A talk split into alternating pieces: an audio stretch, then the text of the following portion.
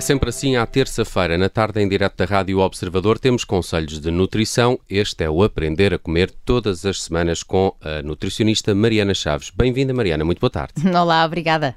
Mariana, hum, na semana passada falamos aqui de conceitos saudáveis que são saudáveis para a população em geral, mas que hum, pessoas com determinada condição, eh, falamos do hipertiroidismo, eh, também do problema do mercúrio eh, no peixe, pode ter recomendações diferentes diferentes para uh, determinados tipos de pessoas. E tu querias aprofundar um bocadinho este, este conceito saudável para todos, ou não tão saudável uh, só para alguns, aqui desmistificando duas ideias a propósito do que é um plano alimentar saudável e já vamos daqui um bocadinho também tentar perceber o que é o peso uh, saudável. O que é um plano alimentar saudável? E também varia de pessoa para pessoa? Como é que eu sei qual é o meu?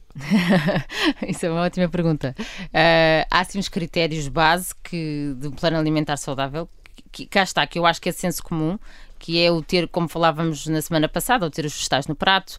Uh, que são metade do prato, não se esqueçam. É? Exatamente, é? ter metade do prato. Uh, ter um, um, consumo de proteína no prato que também seja uh, proporcional às nossas necessidades, e isso tem muito a ver com o tamanho da nossa mão. O tamanho da nossa mão. Como é que é?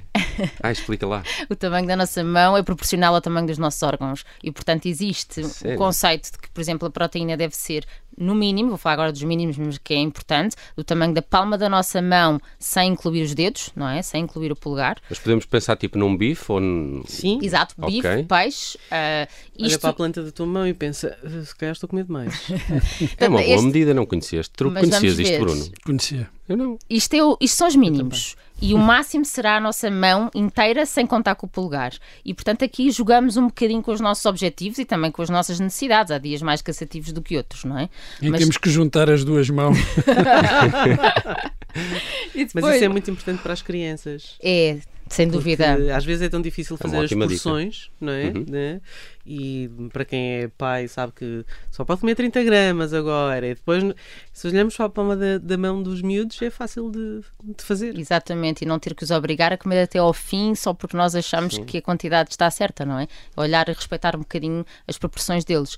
E depois, no que toca, por exemplo, aos hidratos de carbono num prato, uh, que sejam integrais, isso são recomendações que serão gerais para toda a gente saudáveis e, portanto, batendo um bocadinho na tecla das leguminosas, do arroz integral versus arroz branco, ou pelo menos que tenha misturadas leguminosas, portanto, um arroz de ervilhas, um arroz de feijão ou um arroz de vegetais.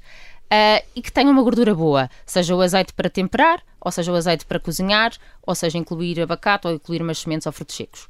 Portanto, isto será um conceito de um prato dito ocidental saudável. Para Qual a é... população em geral. É? Exato. Qual é a tua gordura preferida? Sem dúvida o azeite. Okay. E eu diria que o abacate como número dois, pelo impacto que nós vemos em termos científicos. Uh, há um podcast que fizemos neste programa já há uns tempos atrás, uh, que uh, fez um estudo a consumir um hambúrguer de vaca sem uh, ter nenhum cuidado, portanto, um hambúrguer regular que terá gordura no interior, com um pão branco uh, frito. E depois, esse mesmo grupo de. Portanto, eles consumiram esse hambúrguer e, passado 3 horas, mediram no sangue os fatores de inflamação. Nós conseguimos medir que eles têm um exponencial máximo passado 3 horas. E depois, esse mesmo grupo consumiu esse hambúrguer, mas introduziu-se lá dentro um terço de abacate e passados 3 horas, esses fatores de inflamação não aumentaram. E, portanto, Como se o abacate uh, um... sugasse o que não interessa. Portanto, ele conseguiu amenizar o efeito da gordura saturada e dos açúcares simples no nosso sangue. É que ele tem um aspecto esponjoso, de facto. e, portanto, Acho que é um gosto adquirido o, é, o abacate. É, é, importante trabalhar um bocadinho quando não se gosta à primeira, mas, mas eu entraria como essa sendo uma gordura também muito importante. Uma vez fui comprar abacates uma senhora e ela disse: Mas vai levar isso? É a senhora que estava a vender abacates. Estava a dizer, eu perguntei aquela pergunta parva: são bons? É? uh, e ela disse: ah, Não faço a mínima ideia. O abacate não sabe nada, não é? Os franceses é que gostam muito de levar isto. E eu lá levei o abacate, mas foi a explicação que a senhora que estava a vender me deu. E ela deve ter pensado: oh, mais um papalvo. mais, um, mais um francês. Mais um francês. Extraordinário.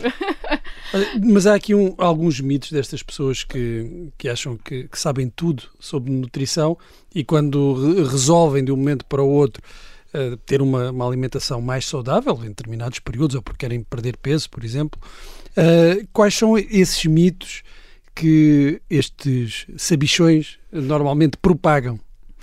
Muito bem, uh, muito bem posto. Olha, uh, aquilo que eu encontro mais é o clássico de fechar a boca. É bom, eu agora vou fechar a boca e, e tudo se vai resolver. E, portanto, fechar a boca implica uma restrição calórica uh, muito abrupta e que, em regra, não é sustentável nem a médio prazo. Portanto, as pessoas acham na cabeça delas que aquilo vão conseguir levar por um, dois meses ou três e, da, da, minha experiência, levam por uma semana, duas no máximo e a seguir cai por terra. E estão e... insuportáveis nessa semana, não é? Ficam insuportáveis nessa ficam insuportáveis, ficam com carências nutricionais e ainda há outra coisa que é, mesmo que elas conseguissem o objetivo delas dos três meses, todos os estudos dizem que quando nós fazemos uma alimentação hipocalórica, ou seja, com muito poucas calorias, por três meses o nosso corpo habitua-se. O que é que isto quer dizer?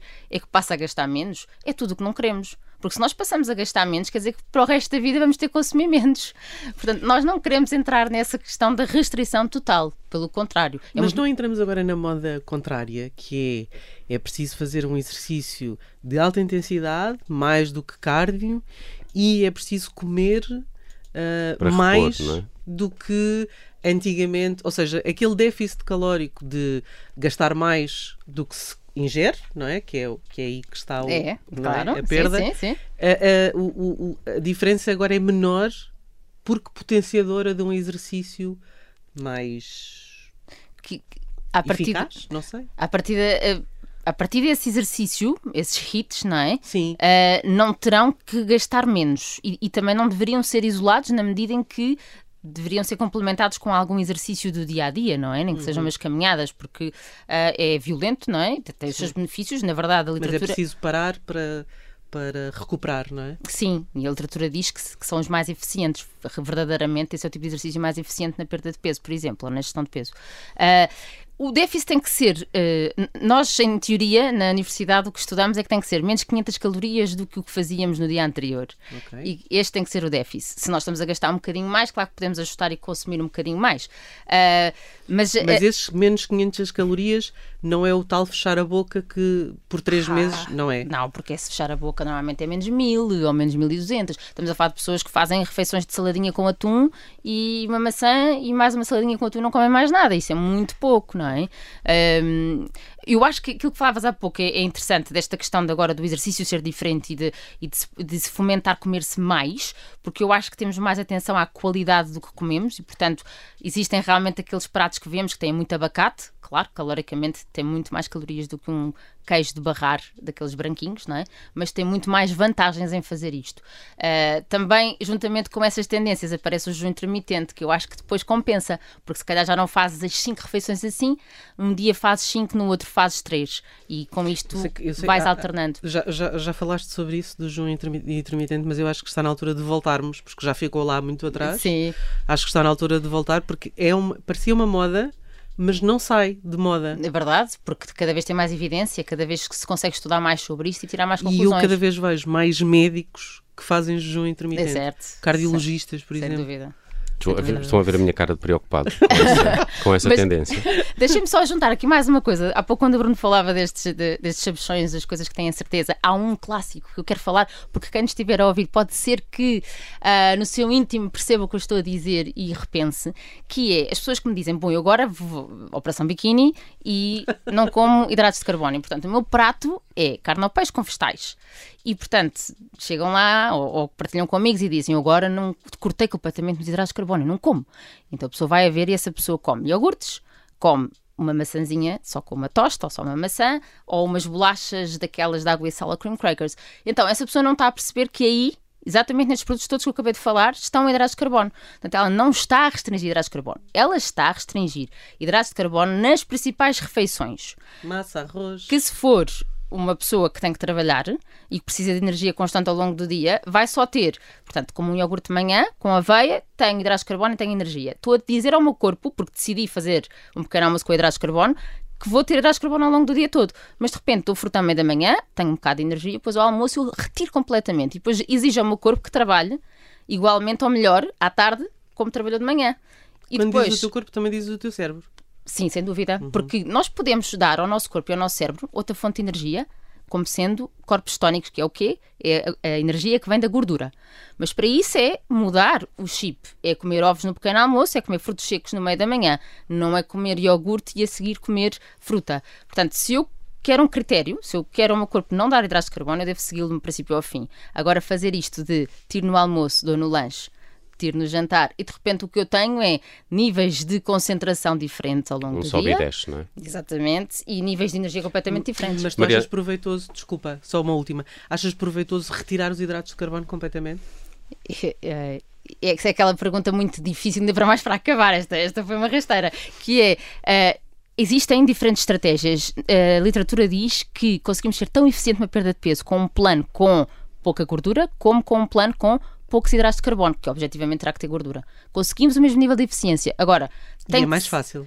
Não sei, depende da personalidade alimentar uhum. de cada um, depende dos gostos, depende também da parte de saúde, obviamente, se é execuível ou não, mas uh, eu não diria que é um versus o outro. Às vezes até se utilizam os dois de forma complementar ir intercalando para que não haja habituação. Hum. Olha, ficou aqui de fora o peso saudável. Podemos deixá-lo para um próximo episódio, porque acho que é muito importante perceber uh, o que é que é um peso saudável e que diferenças há para cada uma das, uh, das pessoas uh, no que toca a peso saudável. Deixamos isso para um próximo capítulo do Aprender a Comer, sempre às terças-feiras, na Rádio Observador, com a nutricionista Mariana Chaves. Mariana, muito obrigado. Até para a semana. Obrigada, até para a semana.